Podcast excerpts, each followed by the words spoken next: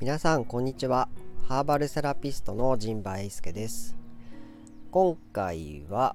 えー、揺れて生きるということについてお話ししてみたいと思います。あのー、まあ、7月中旬にですね水害があってでそれから秋田市でですねで水害があって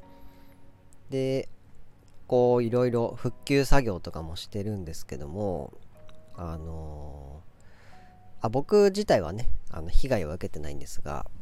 あのお友達のところのねお手伝いに行ってます。でそういう作業をしつつも猛暑がやってきてめちゃめちゃ暑かったじゃないですか。で暑いなと思ってたら今度は台風が来ていると。でも水害猛暑台風みたいなもう夏の災害オンパレードみたいな感じであーなんかこんなに毎年なんかイベントあったっけみたいななんかそんな気持ちになってたんですね。でまあ自然災害ってやっぱなかなか大変だなと思うしやっぱ自分の努力はもちろん必要なんですけど自分の努力だけでは生きていくのは結構大変だなと思っていて、まあ、そういう時にねあの今までこう交流のあったっていうかねあの信仰のある人たちの、まあ、お手伝いとか、うんと、ししたいなと僕は思ってやってるんですけども、まあ、というのもあのいつ僕がそっち側になるかもしれないっていう、うん、危機感もあるからなんですね。なんでまあそういう意味では多少の打算とかあの何て言うんですか？偽善的なこともあるかもしれないんですけどあこの辺の話はあの YouTube であのペイフォワードっていう映画を見た時の感想の時に、まあ、この辺のことは話してるのでもしその辺よかったらあの見てみてください。でまあその基本的にはね自分の自己責任というか自分で、まあ、自立して生きていくってことが大事だなと思うんですけどもそうは言っても、うんと、どうしようもできないことっていうのがあってでその一つが自然災害だと思うんですねなんであの大丈夫だった人が、うんと、被害に遭ってしまったところのお手伝いに行くでまあそれをしていたから自分がそういう目にあったら助けてもらえるかといったらそうはちょっとわからないじゃないですか。みんな被害受けるかもしれないしね。で、そういうことも考えてる時に地震があったんですよ。8月11日だったのかな。地震があったんですよね。で、ああ、地震、そういえば地震あったな、みたいな。あの、アースクエイクの方ですよ。そういえば地震があったな、とかって思って、またちょっと怖い思いをしてですね、わあなんかもう気をつけなきゃいけないこといっぱいあんなと思ってさででそうは言いつつももう4年目ですか？あの疫病が流行ってからねで今は5類にあの国の何て言うんですか？その医療の認定っていうんですかね？5類に移行したっていうことであまりもうほとんども報道もされないですしまあネットニュースとかでさらっとこう出てるぐらいなのかな？僕テレビを普段見てないのでよくわからないんですけども。でなんかその疫病も結構今ねあの数字っていうかその科学的なアプローチでこう出てくるそのなんか拡散率みたいなやつなんでしたっけ？すいませんあのあんまりちゃんと 見てないですけどその流行ってますよっていうなんか数値みたいなのがあってでそれがもう全国的にね軒並み高くなっていてしかもこのお盆期間でそのいろんなところ日本全国にこう散らばり出すっていうことが 起きていてまあね3年ぐらい前にそういうのが流行ってからなんかね実家に帰ってくるなみたいなこともあったじゃないですか。でそれがまた今年もねちょっと起きているのかなと思いつつもなんかあんまりそんなに何て言うんですか？そのマスコミとかね、うんと、メディアからはなんか強く自粛してくださいみたいなことがもう言えなくなってしまったのか言わなくなったのかわかんないですけどまあそういうこともね今起きていると。でまあ水害、猛暑、台風、地震、疫病っていう、ね、感じでですね。これはあのいくらあの自分の防御力が高くてもちょっと無理じゃないですか。まあそういう意味で言うと地球での暮らしもねあの前はそんなに気にしなかったんでわりかしイージーモードかノーマルモードだったかなっていう気はしてましたけど今はだいぶハードモードだなみたいな気分にねなってます。でまあそんな地震のことでちょっと思い出したんですけどあの僕たちって揺れながら生きてるんじゃないかなっていうことを思ったわけですよ。でこれはあのなんか同い年の星野源さんもなんかそういうねなんかそういうことを思わせるなんか曲を書いてるような気がしましたけどもよくよくまあ自分のことを考えてみると揺れてるなと思うわけですよ毎日。でどういうことかっていうとまず不安になったりしませんか？皆さん。不安が1ミリもないっていう人いないと思うんですけどそれはある意味ハッピーかすごく人生がうまくいってる人だと思うんですけど僕は不安になったりするしあと迷いますね。まあ身近なことまあ簡単なこと言ったらお昼ご飯何食べようかなみたいなことも迷ってるしあとまあ今日何しようかなとかね迷いって必ずありませんかね、うん、あとまあ多少なりとも僕は落ち込んでることの方が多い気がしますね。なんかこうマイナス思考というかネガティブモードに入りやすいっていうか。でまあまあ不安迷い落ち込みみたいなことがしょっちゅうあって僕って安定してる 安定してる時間ってあるのかなみたいな こともね思ったわけですよ。でまあいつも何らかの不安定を抱えて生きてる人の方が多いんじゃないのかなっていうね気がしたわけですよ。そしたらじゃあ安定した暮らしがしたいとかですねもう不安定はやめようみたいなことを考えてこう突き詰めていくとどうなるかっていうとちゃうのが一番いいんじゃないのかなって思うわけですよ。あの それはもう安定じゃないですか。ただまあそこに安定したくないですよね。まだね。なんでまあ一応そういうことをね考えてみるとまあ裏を返せばですよその死と生という問題を考えた時にあの死ということがある種の安定であるならばその裏を返せばですよ。揺れているから生きていることにもなるしでその揺れていること自体が魅力的であったりもすることもあるじゃないですか。まあ本人は嫌かもしんないけどね。でもやっぱ感情の波がそのあった方がなんかね感動したりっていうこともあるじゃないですか。なんでまあ、揺れて生きてるっていうこと自体あ揺れてるってこと自体が生きていることの証なのかもしれないなと僕は思ったんですね。でじゃあ今まで通りフラフラフラフラグラグラ揺れていればいいかっていうと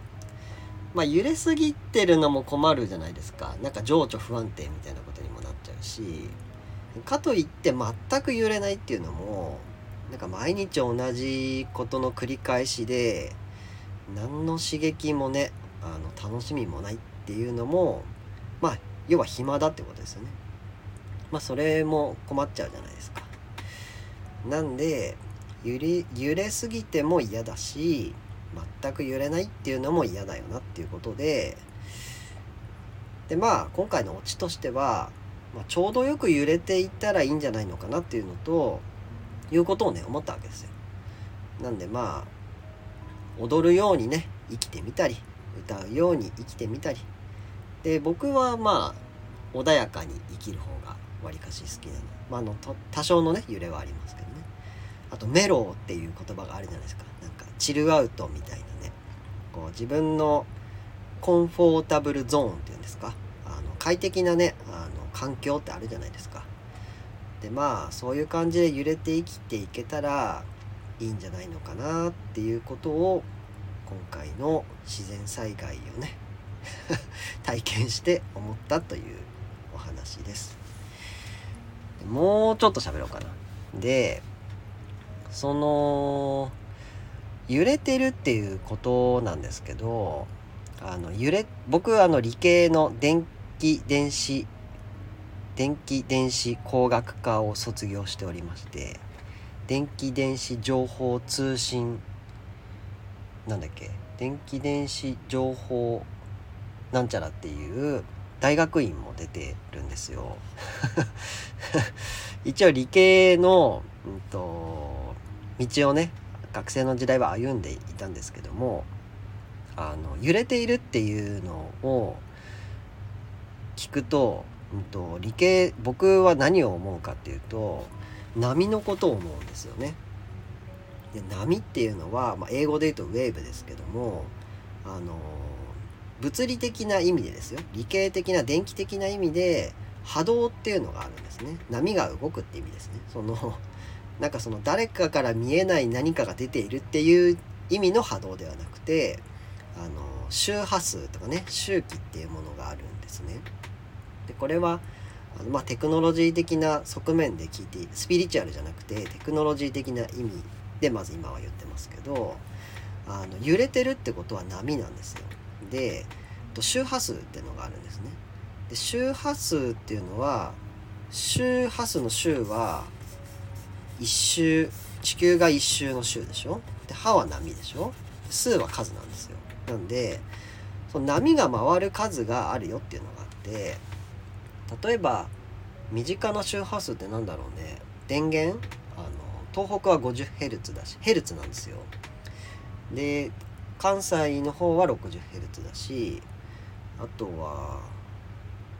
5G とか 3G とかもヘルツですよね。あれも一応周波数を言ってるしあとは周波数って何でしょうね。身近な周波数って何だろあとあラジオ？ラジオもそうですよね。うんと秋田だと 82.8MHz ね FM だとね。とかもあるし。まあそういう感じかな。ラジオぐらいかな。テレビとかもまあ周波数あるんですけど。まあ基本電波っていうのが周波数があって。でその周波数っていうのは、うんとまあ、制限波っていうんですけどこう山が、うんと盛り上がってる山とへこんでる山っていうのがこう繰り返していくんですねこういうの制限波っていうんですけどもこういう波があるんですよで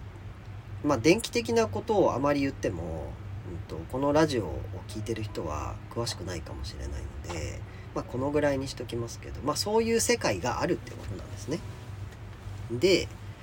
あのもっとじゃあ身近な周波数とか波って何があるかっとこれ僕講座でこういう話をよくするんですけど自分の胸に手を当ててみてください。するとなんかドクドク波打ってませんか？鼓動ね。心臓にもリズムがあるんですよ。でリズムがあるってことは周期性があって周波数があるんですね。なんであの人間はそもそも脈ん？心臓をが動いてるので一定のリズムで動いてるわけですよ。つまり人それぞれに周波数っていうか波があるっていうふうに僕は考えていることがよくあります。なんで興奮すれば心拍速くなるしまあリラックスすればね心拍は下がるだろうしでまあそもそも人間の原動力は心臓というポンプがね動いているから血液とかが循環して一応生命としてね活動できているってことなのでそもそも人間って揺れてるんですよね。そう思いませんか？心臓がもう揺れてるのであのー、人間って揺れるんですよね多分。だって心臓がコアじゃないですか人間の。心臓が止まったらやっぱ人間って死んじゃうしね。なんで結構この心臓のリズムっていうのは結構大事なんじゃないのかなと思うんですよ、まあ、そういう意味で揺れて生きるっていうのはうんとそういうこともね僕は考えていてうんと思いをね馳せて妄想してたりします。まあそういうことなんですよね。どういうことだ？どういうことなんでしょうかね。でまあ人間っていうのは基本的に揺れてるわけですよ。で地球だって、うんと、1日24時間で自転してるし365日で地球あ地球じゃないや太陽の周りを公転してるじゃないですか。なんで宇宙も、うんと、揺れてるんですよね、うんと、一定の周期でね。であんまりなんかこういうことばっかり切り取ってこう言ってるとなんかすごいスピリチュアルな、うんと、とんでも理論みたいなこと言ってることもあると思うんですけど僕はもともと理系で物理とか電気の畑出身というか育ちなので畑育ちなのでそういう意味で僕は言ってるんですけどね。ただまあこれをどう解釈するかっていうのは本当人それぞれなので皆さん好きなね自分の育ってきた畑に当てはめて考えてみるとあ確かにこういうところも揺れてるわみたいななんか発見とかね気づきがあったらなんかいいのかなって思ったりしました。で、まあ、こういうことも言いつつまあ踊るように歌うように穏やかにメロウに揺れて生きるっていうところに戻ってくるんですがその揺れ方も人それぞれなんですよね個性があると。なんでまあ生まれ持った揺れもあるし、うんと、どっかでリズムをね学ぶっていう技術的な揺れもあるわけですよ。まあ、音楽僕は音楽聴くのが趣味なんですやらないって聞くのが趣味なんですけど音楽もいろんなジャンルあるじゃないですかでそれぞれに皆さんお好きな曲があるじゃないですか。でまあ昭和平成ぐらいはある程度音楽にもジャンルみたいなものがあるんですけど最近の令和になるともうミクスチャーって言ってねなんかいろんな音楽のジャンルのいいところ自分の好きなところをこう組み合わせたなんか新しいリズムとか変なリズムとか一曲の中に3つ4つぐらいいろんなジャンルが入ってるみたいななんかそういうねなんかすごい複雑なエンターテインメントにもなってきてますけどもでもそうは言っても自分の好きな曲とかリズムってなんとなくあるじゃないですか。なんでまあ音楽っていうのはそういう意味でこう今僕はこう言葉でわりかし論理的に喋ってるつもりなんですけどそうじゃなくてもっと感情的に原始的な体験としていろんな表現とかねこう伝え方ってあると思うんですけどその一つがやっぱり音楽？音楽なの？音楽とかリズムなのかな？これもあの同い年の星野源さんがねあの人間のなんだっけ一番人間が初めて発明したのは音楽なんじゃないかみたいなことをなんか言ってる歌がありましたよね。なんだっけ？アイデアだっけ？